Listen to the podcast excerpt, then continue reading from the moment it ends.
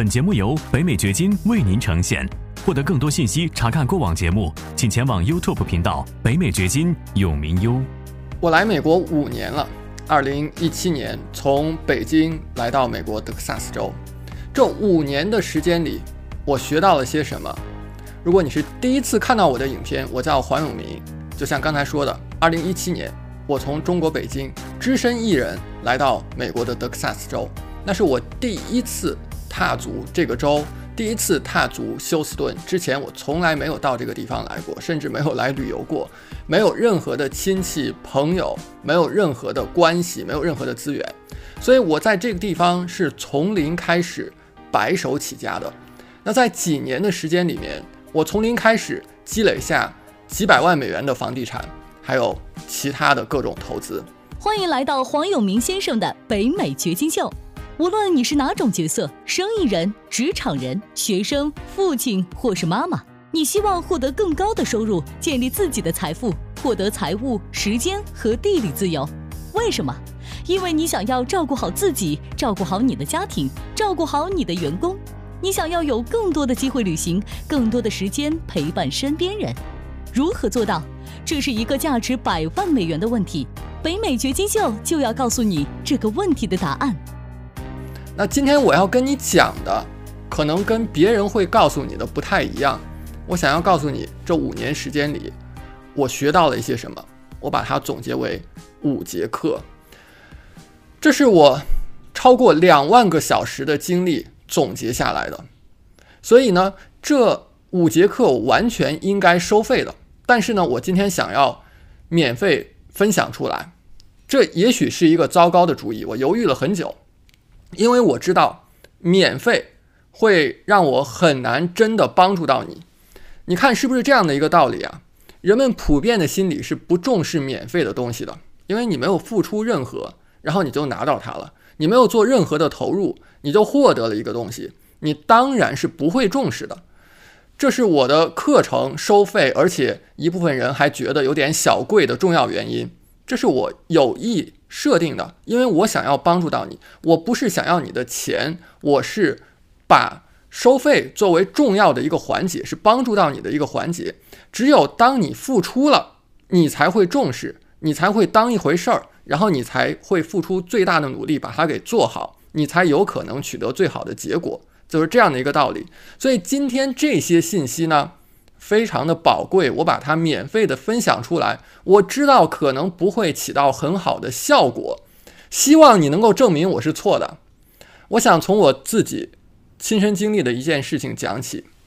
前不久，我参加一个房地产投资者的会议，美国的房地产投资者会议。其实也不能够说是参加，因为很遗憾我没有到现场，我是后来看的录影。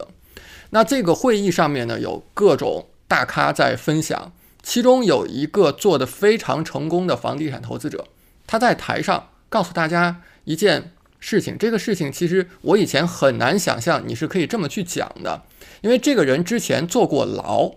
他说我是犯过罪、坐过牢，然后出来从零开始，现在我拥有几千万美元的房地产。然后这种事情如果换成其他人，或者是换一个场合，比如说。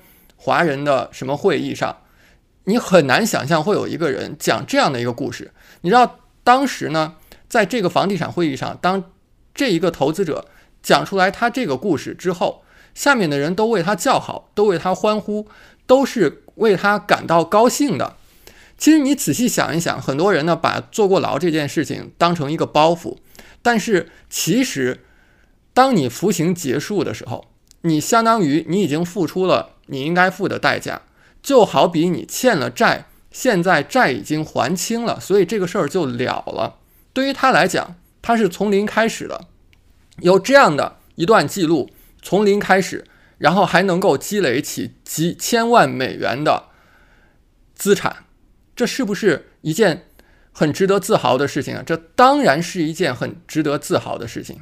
所以这个事情给我的一个刺激是很大的，虽然。好像是一个很短的故事，但是呢，你看人们的认知、人们的思维方式差异是很大的。我刚到美国来的时候，认识一名古巴人，你知道古巴是一个很穷的国家，他呢是从古巴外派到美国来的劳工，然后呢他中间跑出来了，非常穷，他自己非常穷，只有一个手提箱，连衣服都没有几件儿，然后他开始在这边从零开始做房地产投资，七年之后做的风生水起的，非常令人羡慕。所以我想说的。我在美国学到的第一节课就是什么？就是你的过去是不重要的，你真的需要放下你的心理包袱。不管你过去是很辉煌，还是很落魄，甚至你犯过一些错误，到了美国是一个全新的开始，你可以从零做到任何事情。Grant Cardone 说过，与你将走多远的路相比，你过去走过多少路是一点都不重要的事情。所以呢，我们不要被社会的观念所束缚，就好像人家可以在台上讲：“哎，我以前坐过牢，然后我现在出来也积累了几千万美元的房地产，这不是一件很好的事情吗？”那反过来，如果你觉得你读了名校，你是博士，你以前是研究员，你是教授，你觉得你以前的职业非常有社会地位，你以为在美国别人真的在乎这些吗？没有人在乎你这些。你以前很失败，你以前很成功都不重要，重要的是在这个地方你有一个全新的开始。到这个国家，你是全新的自己，没有人认识你，没有人知道你的过去，没有人理解你的过去，人们只会看你的未来。所以，我们每个人也应该着眼于自己的未来。这是我想说的第一点，这是我学到的第一节课。然后我学到的第二节课呢，就是你要尽早开始做，你要尽早行动，你不需要别人给你绿灯，然后你再开始做。我遇到过这样的一件事情，我看到过，其实不止一次，大概就是十六岁左右的年轻人，在我们看来还是小孩子，然后在网上去寻求建议，说我想要开始投资房地产，我应该。从什么地方着手？我没有工作，没有工资，没有收入，我没有读过大学，我应该从什么地方开始着手？然后你知道同行给他们的建议都是什么？你来对地方了，你现在开始做是非常好的。我现在已经六十岁、七十岁了，我就想，如果我自己能够从十六岁像你这么早就有这个意识。就开始投资房地产的话，那么我的人生、我的财富又会多么的不一样？你想一想，如果换成一个华人的父母遇到说十六七岁的孩子说我现在想要学习房地产投资，他们会怎么讲啊？他们会说你应该学业为重，你应该先去把大学读完，对不对？好像读完大学之后，你才获得了一个认可，你才获得了一个许可，你才能够去做其他你自己想要做的事情。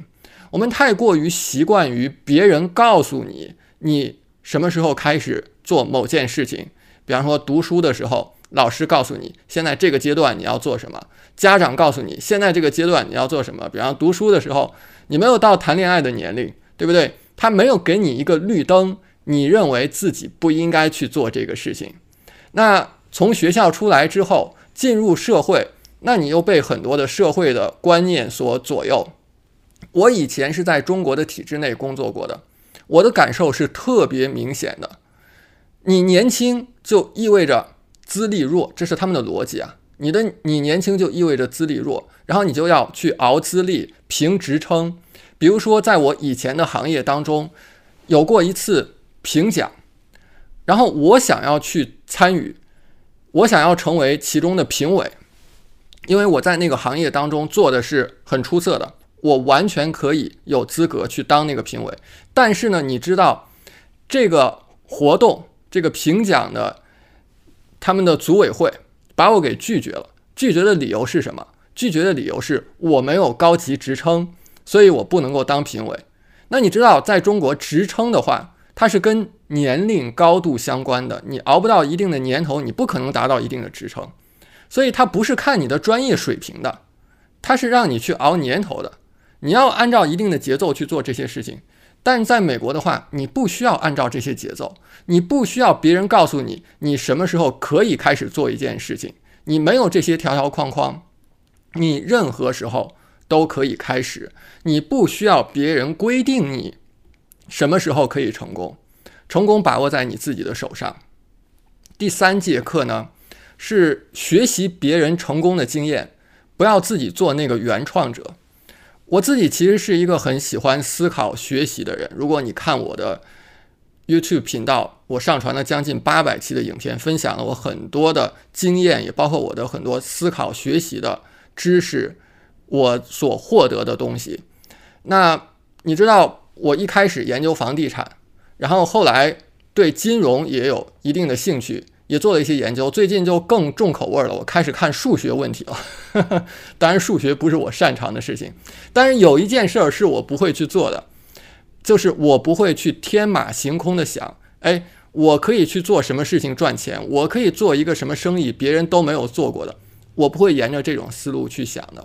我知道有很多人会坐在家里面想要闭门造车。想哎，有什么事情好像其他人没有做过，然后我去做。好像你要做一个生意成功的前提就是必须它是全新的，没有人做过的。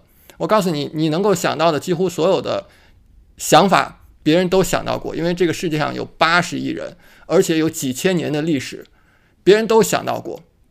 对于我来讲，一件事儿如果没有其他人成功做过的话，我是不会轻易去尝试的。我重复一下。如果一件事儿没有其他人成功做过的话，我不会去尝试。我不是想要去做别人没有做过事儿，我是要做别人做过而且做成的事儿。当我想要做什么事情的时候，我会先去看看成功的人是怎么做的，因为这样的话，我学习别人的经验，我是更容易成功的。某一个事情是别人验证过的，人家可能花了几百万美元、上千万美元积累下来的经验，我为什么要从头开始摸索？要试所有的错，走所有的弯路，然后得出相应的结论呢？我不需要这样做，完全可以以更快的捷径来做这件事情。比如说，我自己一年买十几套房，我最近总结下来，我的在选美国出租房方面的经验一共有六十六个指标，然后我把它们做成一套系统性的课程，叫六十六点房源分析系统。这个我相信能够帮助到任何。想要在美国投资房地产，想要投资出租房的人，你想一想，会不会对你有帮助？难道你自己必须要花几百万、上千万美元去积累经验，然后得出相应的结论吗？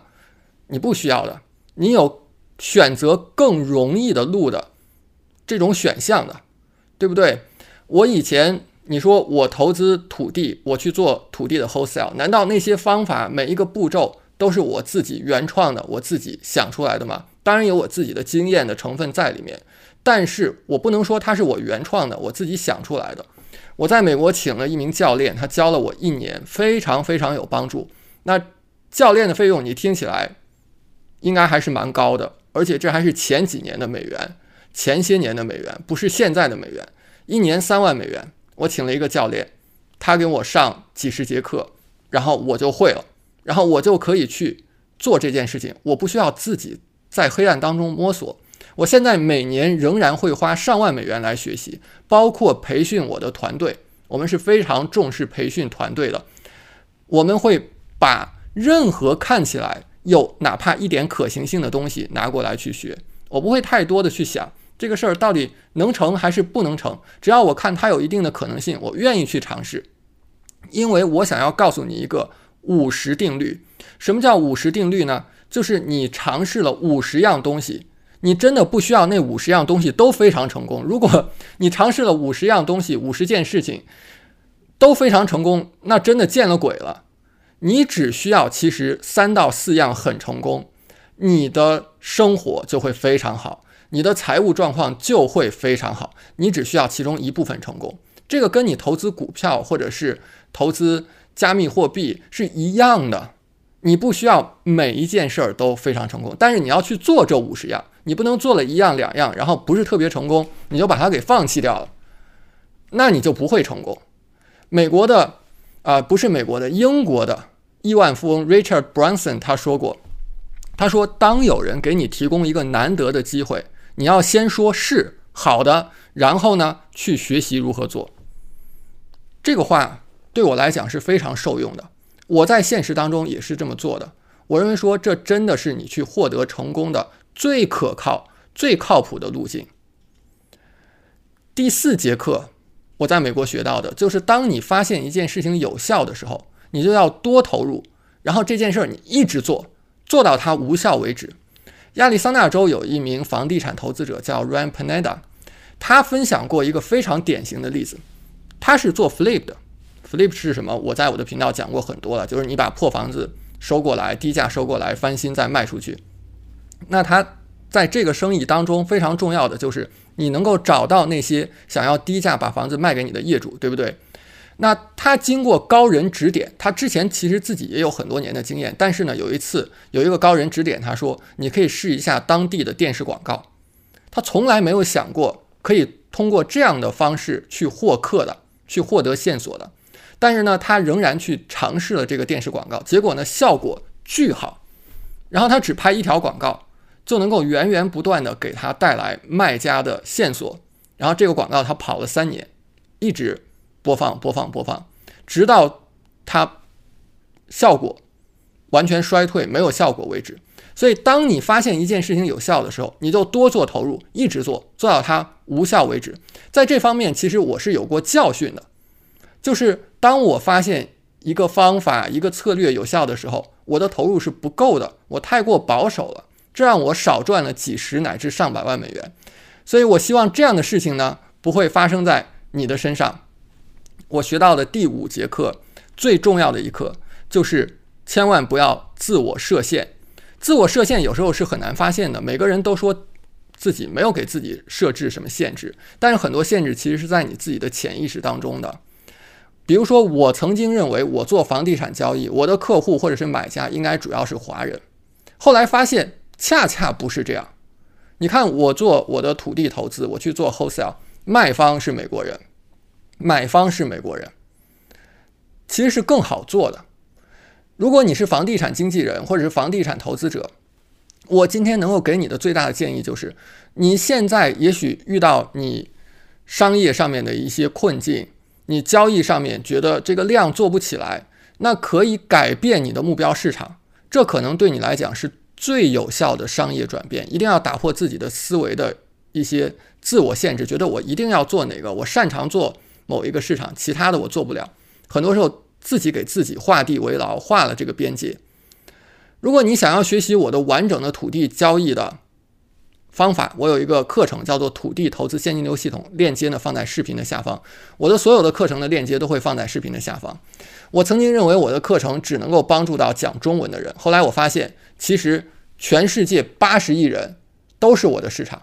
这也是我从由自我设限到打破这个限制的一个过程。我现在呢，其实已经在跟一名爱尔兰人合作，在开发英文的课程，所以很快我能够帮助到更多的人了。我能够帮助到更多国家的人。我跟我的员工讲，你以前是给电商投放广告的。你做的都是中文的，那你为什么不可以做英文的呢？你以前做的都是实体的产品，那为什么你不可以做数字产品呢？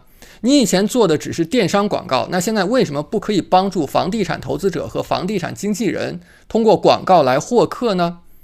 你看，很多人都是自己给自己设置了一个边界，什么事儿是我做的，什么事儿不是我做的。人们经常说华人在美国受到歧视这个问题，我也被很多没有生活在美国的人。问过很多次这个问题，这些年被问了很多次。其实我每次被问的时候，我真的不太懂“华人受歧视”这个话究竟是什么意思，具体有什么体现，因为我自己是完全没有体会到的。我看到的更多的是自我设限。如果你自己给自己设置了一个玻璃的天花板的话，你不能说别人歧视你，对不对？订阅我的频道，我们一起掘金美国。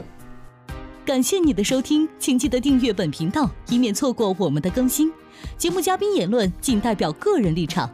记住，如果你需要法律、税务或投资建议，请咨询具有专业资质和能力的人士。完整的免责声明和使用条款，请移步我们的官方网站永明优点 com 查看。如果你想要获得更多有价值的信息，也欢迎前往我们的 YouTube 频道“北美掘金永明优”，在那里你可以看到本节目的视频版以及更多新鲜内容。再次感谢您的收听，我们下期再见。